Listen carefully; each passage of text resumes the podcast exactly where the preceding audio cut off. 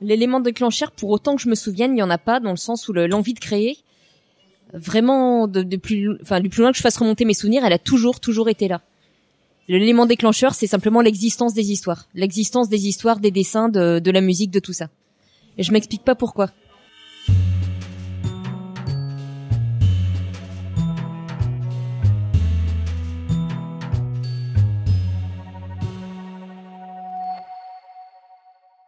Bienvenue dans Éléments déclencheurs. Mélanie Fazi est autrice. Son dernier ouvrage, Nous qui n'existons pas, a été publié en octobre 2018. La plume de Mélanie est originale dans le paysage littéraire francophone, s'exerçant principalement sous forme de nouvelles fantastiques. Son dernier ouvrage, plus personnel, s'intéresse à la question de la norme et de la différence au sein de notre société.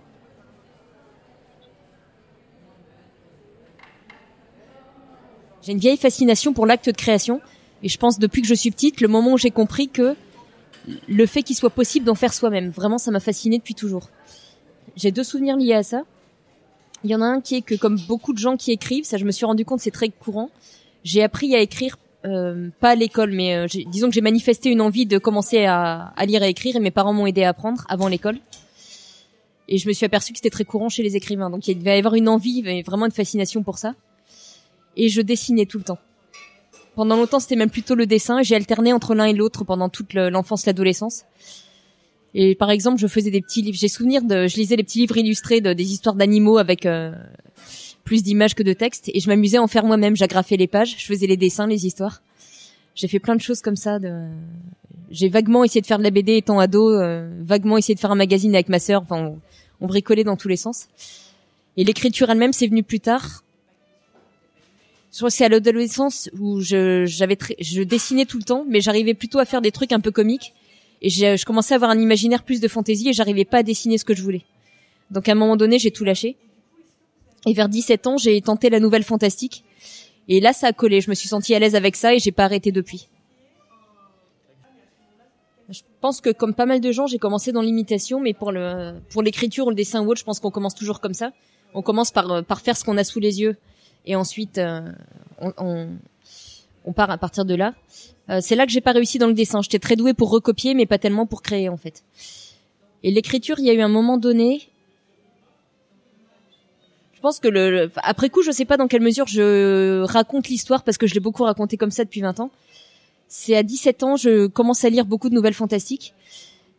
Et notamment, je lisais des anthologies qui s'appelaient Territoire de l'inquiétude, qui étaient des nouvelles de fantastique euh, modernes, on va dire. Et j'ai découvert dedans une écrivaine qui est Lisa Tuttle qui m'a beaucoup influencée et que j'ai traduite après.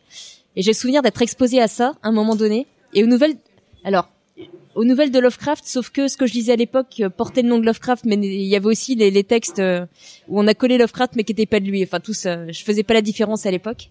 Je lisais un peu tout ça en vrac. Et d'être exposé à un fantastique plus psychologique aussi. Le, le, le fantastique où le, on n'est pas face à un monstre à combattre ou un truc comme ça. Les choses vraiment bizarres viennent des personnages. Ça, ça m'a beaucoup parlé. Et un jour, j'ai souvenir ma première nouvelle. J'étais pendant des vacances qui se passaient pas super bien. C'était rien de méchant, mais c'était un petit peu tendu. J'étais beaucoup enfermée dans ma chambre et j'ai j'ai commencé à écrire et peut-être parce qu'à ce moment-là, j'étais énervée contre mes parents pour une connerie, j'ai décidé que ça c'était à moi et j'allais pas leur dire. J'ai vraiment le souvenir d'écrire sur des copies doubles à l'encre euh, au stylo plume à l'encre bleue. Et je, je, revois très bien la première nouvelle que j'ai écrite, qui était une histoire de fantôme, plus ou moins.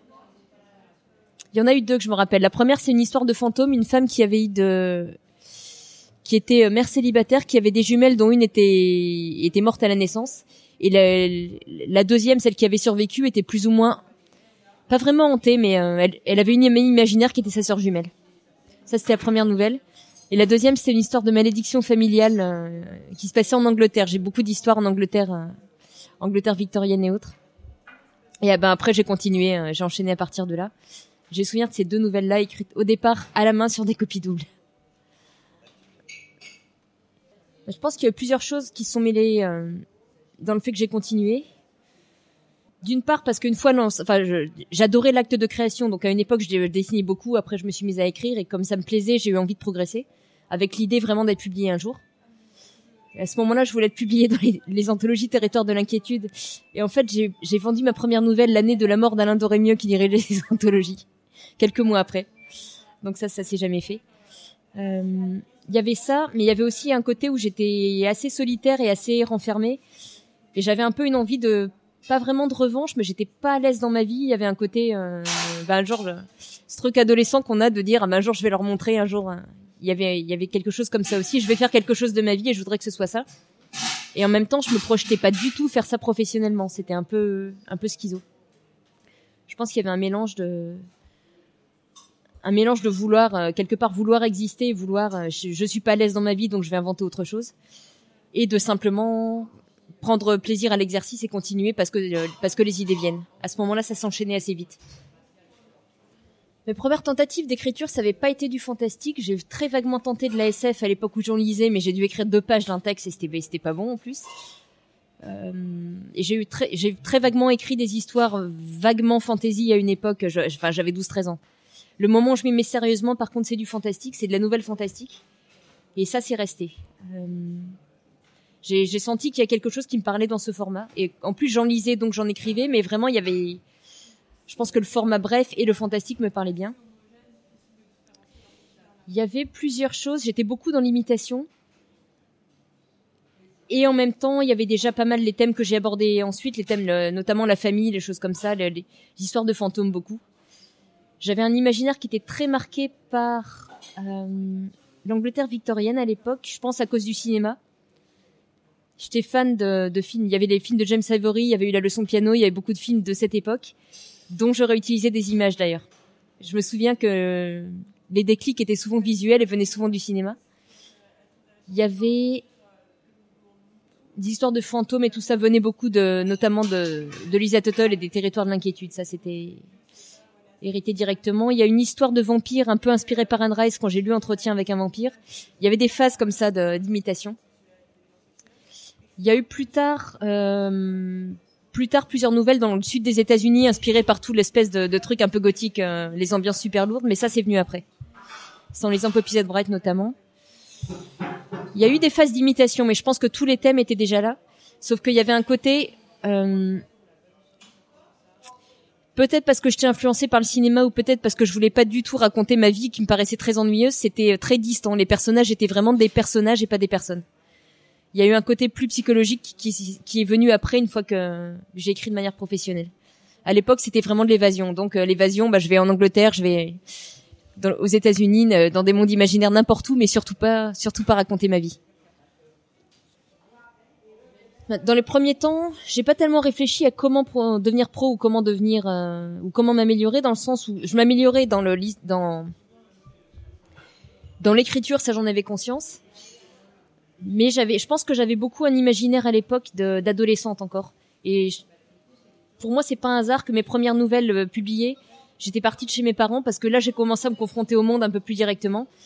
Et même des trucs tout bêtes, faire les démarches soi-même, faire les courses soi-même, habiter euh, là, on commence à s'ouvrir sur autre chose. Je pense que j'étais vraiment dans un coffre à jouer d'adolescente encore. Donc il y avait un côté où je manquais de recul pour euh, pour vraiment progresser. Et je pense pas que j'aurais pu atteindre un niveau pro avant de commencer à vivre ma vie d'adulte. Je pense qu'il y avait quelque chose à ce niveau-là. Je crois que je me suis aperçue assez vite que, la nouvelle me convenait, pas tellement comme un choix, comme une réflexion, simplement je suis pas très douée pour avoir des idées de long terme. Et ça j'ai mis longtemps à le formuler, mais la nouvelle il y a quelque chose. Euh, on peut focaliser sur un épisode, sur un moment court. On peut focaliser sur un personnage. On n'est pas obligé de faire toute la généalogie. Encore, encore, je dis ça. J'avais beaucoup d'histoires de famille où il était référence à des événements passés, mais j'aime bien les raconter de manière brève. Je pense que même quand j'ai essayé de faire des textes un peu plus longs, parce que j'ai quand même essayé de prolonger, j'allais plus vers un format novella que vraiment roman ou même quand je m'y suis mise plus tard, c'est pas quelque chose que je maîtrise. La nouvelle, j'aime bien le côté immédiat et le côté très condensé. Et je pense que tout de suite j'ai senti que ça marchait assez bien. Et j'ai été, je pense que j'ai été aussi encouragée dedans parce que mon entourage, quand quand la famille et les, amis ont commencé à lire les textes, ils m'ont vraiment encouragée. Ils ont trouvé que j'avais vraiment quelque chose qui valait la peine que je creuse. Et j'ai eu cette idée que peut-être qu'effectivement je pouvais pousser jusqu'à la publication, même si ça paraissait quelque chose de très lointain. Il y a une chose à laquelle je m'étais pas du tout attendue quand j'ai commencé à publier, c'est que j'ai envoyé mes premiers textes. Le moment où j'ai senti que je commençais à atteindre un niveau un peu publiable, j'avais fait des tentatives qui n'avaient pas marché avant, mais j'avais découvert la revue Ténèbres qui publie une nouvelle fantastique. Je leur envoie mes textes, ils les acceptent, très enthousiastes, m'avait surprise. Donc voilà, quelque chose s'enclenche. Et une chose à laquelle je m'étais pas du tout attendue, c'est quand j'arrive, au moment où j'arrive avec la nouvelle fantastique en me disant c'est un truc euh, hyper ancien quoi. Il y a, enfin il y a Edgar Poe, il y a Lovecraft, si on peut remonter à Maupassant, tout ça, la nouvelle fantastique, c'est bon, c'est c'est balisé. Et je m'étais pas attendu qu'au moment où j'arrive euh, avec des nouvelles fantastiques, on me dit bah le fantastique déjà il y en a de moins en moins. Les nouvelles, euh, c'est un moment où il y avait beaucoup d'anthologies, mais dans les années qui ont suivi, ça ça a chuté parce que ça se vendait plus.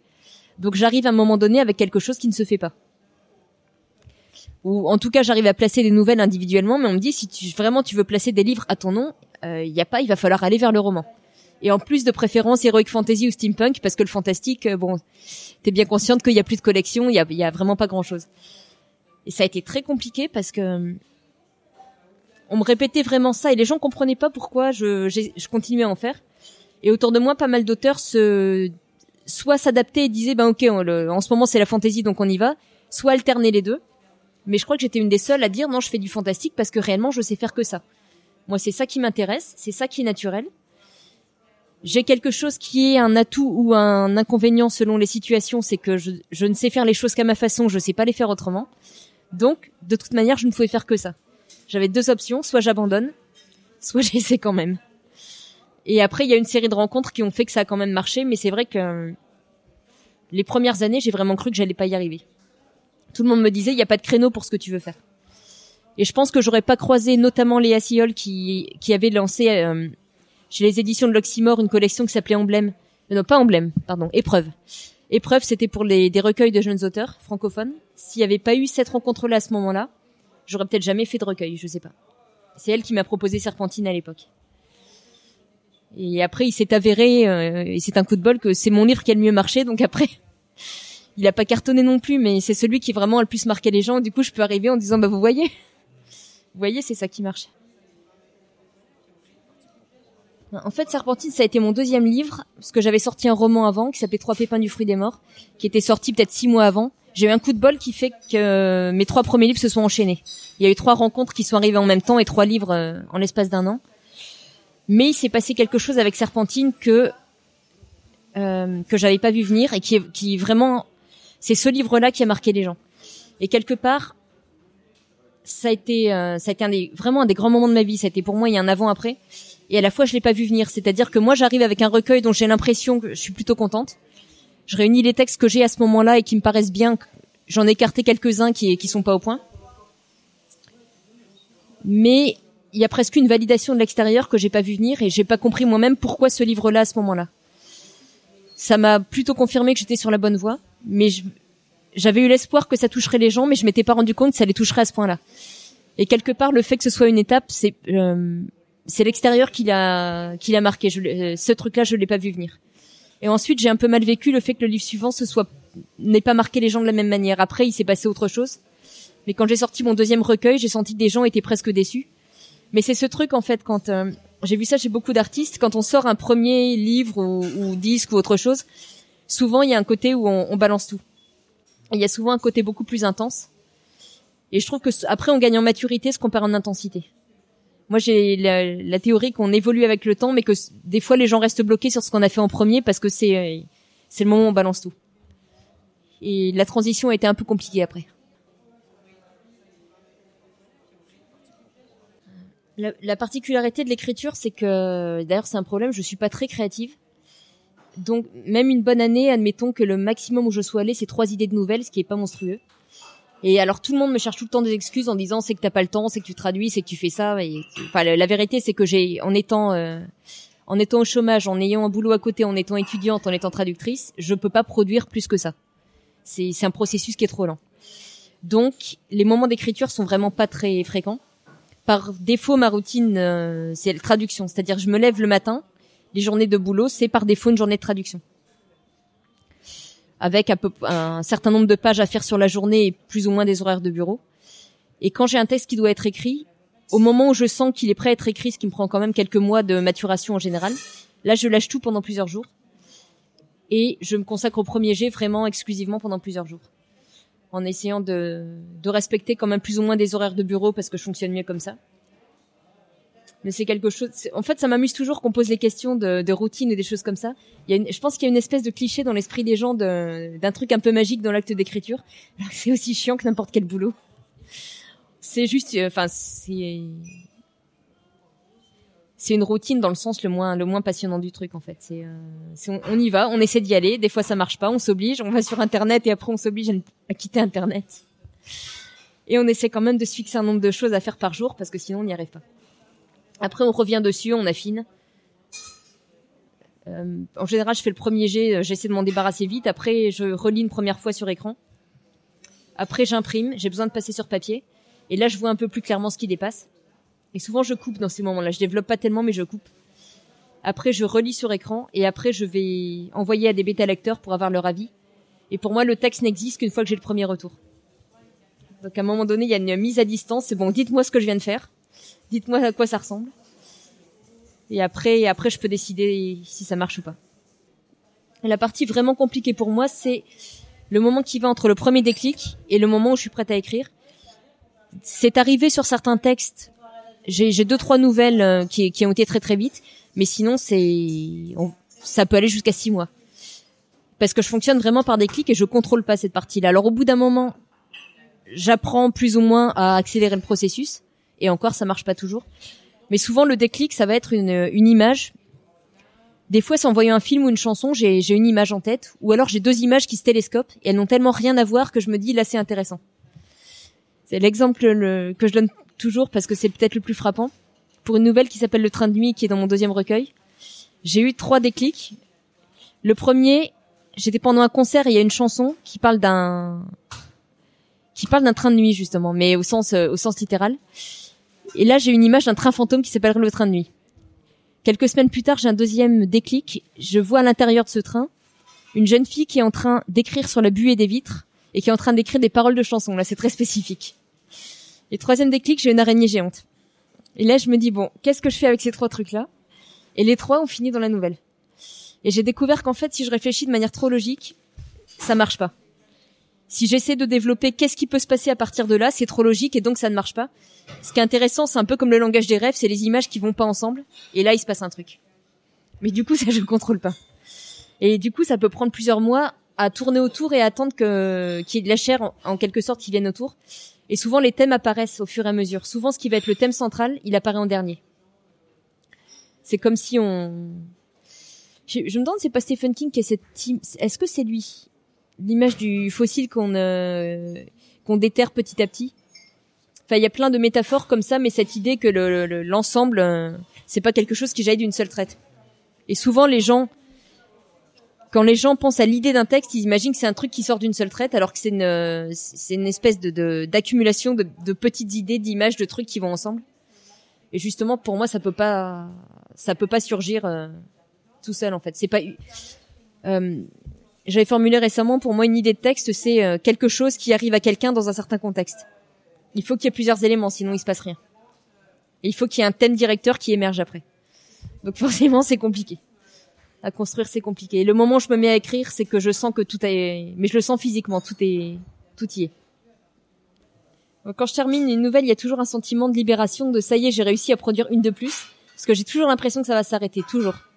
C'est tellement compliqué qu'il y a la peur, il y a vraiment la peur tout le temps que, que ça disparaisse.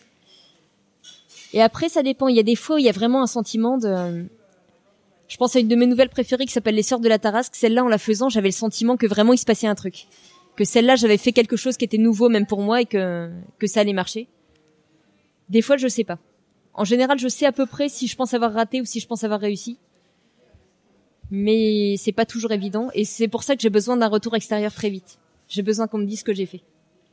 Et là, il y a quelque chose qui émerge. Soit tout le monde me dit tu l'as raté, ou tout le monde me dit tu l'as réussi. Et des fois, c'est entre les deux. Et là, il faut décider. des fois, c'est pas si évident que ça. Mais il y a certains cas où on le sent quand même. On sent que que ah oui, là, je tiens un truc. Là, je tiens vraiment un truc. J'ai été amenée récemment à, beaucoup repenser à ce que j'ai écrit sous un angle complètement différent, puisque j'ai sorti un livre on va dire autobiographique dans lequel je livre des choses très personnelles dont je m'aperçois avec le recul qu'elles étaient là. Et c'est très étrange à faire. C'est très intéressant en même temps ce que les gens me renvoient de ce qu'ils avaient perçu ou non dans ce que j'écrivais. Sur le sentiment d'être... Euh, c'est pas tant sur le sentiment d'être différente au départ parce que ça je l'ai formulé très très tard. qu'il y a toujours eu un sentiment d'étrangeté dans ce que j'écris. Il y a toujours eu un rapport au monde qui est un petit peu décalé. Il y a toujours une vision du monde où on sait pas bien où commence le fantastique, où il s'arrête, où justement j'ai jamais été intéressée par le fantastique où on a les choses euh, sont fonctionnent normalement et puis il y a une menace extérieure qui arrive et puis on la renvoie d'où elle vient et tout revient à la normale. J'ai jamais trouvé ça intéressant en fait. Je trouve que c'est plus intéressant quand tout se mélange et je m'aperçois avec le recul que je comprends de mieux en mieux ce que j'ai mis dans, dans mes textes. Je comprends de mieux en mieux pourquoi j'ai toujours eu des personnages un peu marginaux, un peu paumés. Je commence à voir moi-même les clés de ce que je mettais dans l'écriture sans le savoir. Et ça, c'est assez étonnant. Et du coup, c'est très curieux à un moment donné de de sortir un livre dans lequel je donne les clés. Enfin, je donne une clé possible en tout cas. De... J'explique aux gens, voilà, je j'ai mis longtemps à comprendre que j'étais différente des autres pour telle et telle raison. Et il se trouve que ça a compliqué la façon dont j'écris. Euh, c'est extrêmement troublant en fait de se repencher sur ce qu'on a écrit et de s'apercevoir de tout ce qu'on a pu mettre. Alors par moment je savais ce qu'il y avait derrière, par moment non, et de voir comment les gens y réagissent. Je m'aperçois qu'il y a une autre constante dans ma vie et celle-là je l'ai vue avec le recul, elle me fait plutôt rire.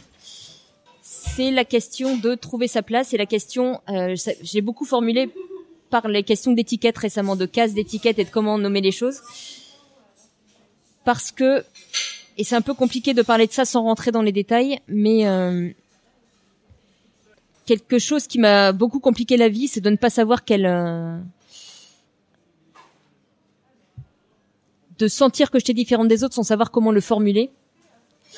Et étant, alors pour essayer de, de dire de façon simple quelque chose qui ne l'est pas, une personne qui ne peut pas fonctionner en couple, euh, pas dans le sens où ça m'intéresse pas, mais dans le sens où il y a réellement une pulsion que qu'ont les autres et que je n'ai pas. Et c'est quelque chose que j'ai mis longtemps à admettre parce que je, tout le monde m'a tellement dit ça n'existe pas que j'ai fini par croire que j'avais un problème, que j'étais anormal, etc. Enfin, on se, on se pourrit la vie avec ça, avec des trucs complètement idiots. Et ne pas savoir que ça existait parce que ça ne portait pas de nom a été compliqué. J'ai fait tout récemment le lien avec le fait d'exercer de c'est compliqué d'en parler en fait parce que je me suis retrouvée à publier un livre qui du coup ne rentre dans aucune case parce que c'est un texte personnel, mais c'est pas un essai, mais c'est pas un témoignage, mais c'est, mais ça parle d'écriture, mais c'est plein de trucs. Donc un livre qui rentre pas dans les cases non plus. Et j'ai fait le lien seulement récemment avec le fait que j'arrive à un moment donné en disant bah moi je veux écrire du fantastique et on me dit mais cette case là en ce moment n'existe pas. Donc il y a toujours eu un côté où je suivre mon instinct m'amène tout le temps sur des voies qui sont pas celles où tout le monde va. Ça finit par être comme ça qu'on finit par se distinguer mais il faut une certaine confiance pour réussir à dire, enfin, il faut une confiance où il faut ne pas avoir le choix en fait. Donc je m'aperçois depuis très peu de temps que c'est vraiment une constante dans ma vie aussi. Et je me suis retrouvée à me bagarrer un peu contre ce discours qu'ont beaucoup de gens, alors avec les meilleures intentions du monde, qui est de dire euh, oh, on met des étiquettes pour tout et n'importe quoi, c'est n'importe quoi, ça sert à rien. Et d'expliquer, ben en fait si, ça explique à des gens que mettre un nom sur quelque chose, ça veut dire que ça existe, ça veut dire qu'on est plusieurs, ça veut dire qu'on sait comment l'expliquer aux autres. Et je m'aperçois qu'une des une des nombreuses choses derrière mon écriture, ça a été la essayer de mettre des choses, des mots là où il y en avait pas. Ça, ça a été formulé par quelqu'un d'autre récemment et je me suis aperçu que oui, c'est une constante. Mes personnages sont tout le temps en train d'essayer de comprendre des choses qui n'ont pas vraiment de nom. On sait pas vraiment ce que c'est, on tourne autour des choses. Quelqu'un avait fait remarquer dans, je crois que c'est dans mon recueil Notre-Dame aux écailles, qu'il y avait toujours chez mes personnages une tentative d'essayer de comprendre les choses et de leur donner un nom. Et ça, c'était bien avant que je formule ce dont je parle actuellement. C'est intéressant à quel point, à quel point on laisse transparaître des choses sans le savoir. Et c'est pour ça, moi, le, je m'inscris vraiment contre le discours qui est que qu'on devrait maîtriser ce qu'on écrit, qu'on devrait pouvoir prévoir à l'avance, parce que pour moi, si on fait les choses sincèrement, on peut pas tout maîtriser. Il y a, y a une trop grande partie qui nous échappe. Donc un jour, quelqu'un m'avait dit, il faudrait que tu fasses un plan de carrière. J'avais un petit peu ricané parce que je sais pas deux mois à l'avance ce que je vais écrire. Je sais pas même euh, mon dernier livre deux semaines à l'avance. Je ne savais pas que j'allais l'écrire. Si on fait les choses sincèrement, elles viennent toutes seules pour moi.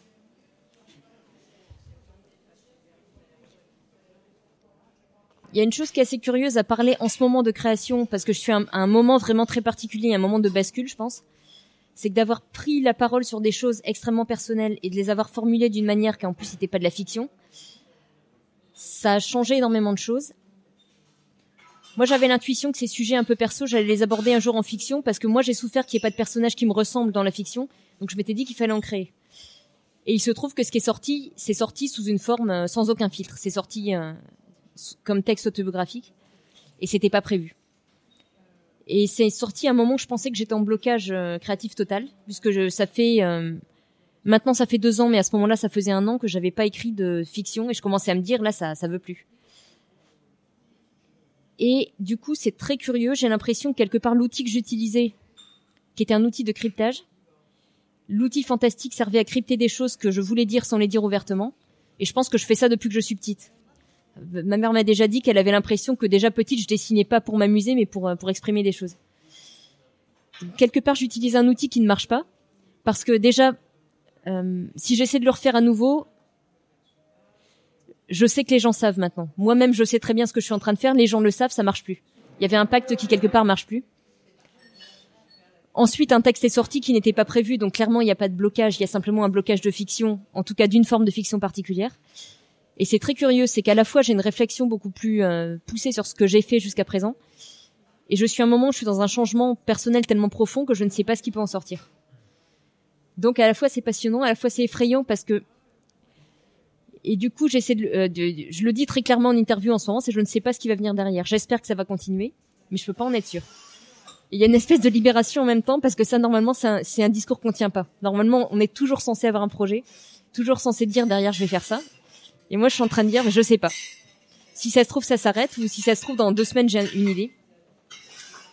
C'est assez curieux. J'espère que ça va revenir parce que parce que je suis vraiment profondément attachée à la création et qu'en plus une grosse partie de mon identité est autour de ça.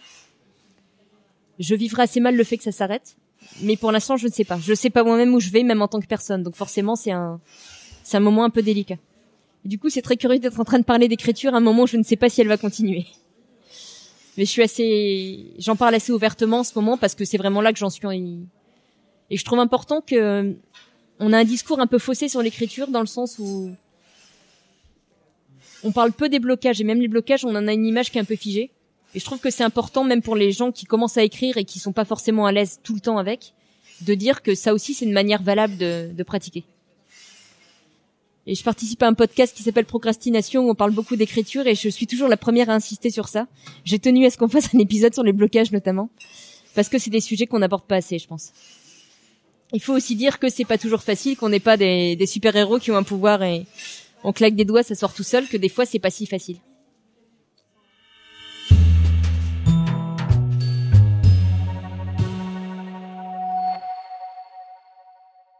Merci à Mélanie Fazi pour le temps qu'elle nous a accordé. Si vous voulez rester un peu plus dans sa tête, je ne saurais trop vous conseiller de vous pencher sur sa dernière publication, Nous qui n'existons pas, sortie à l'automne dernier. C'est un livre passionnant qui fera parfaitement office de prolongement à cet entretien. Ce n'est pas un récit, mais un texte autobiographique très intime, Mélanie revient sur les difficultés à écrire qu'elle a rencontrées ces dernières années, sur ce qu'elle a découvert sur elle-même, et sur ce qu'elle souhaitait dévoiler pour avouer au monde qui est. Et si vous voulez découvrir ces nouvelles, je vous invite à commencer par Serpentine, conseillé par César, qui est son premier recueil et la meilleure porte d'entrée vers son œuvre. Merci encore Mélanie, et puis on vous invite à nous suivre partout sur les réseaux sociaux, éléments déclencheurs à suivre très bientôt.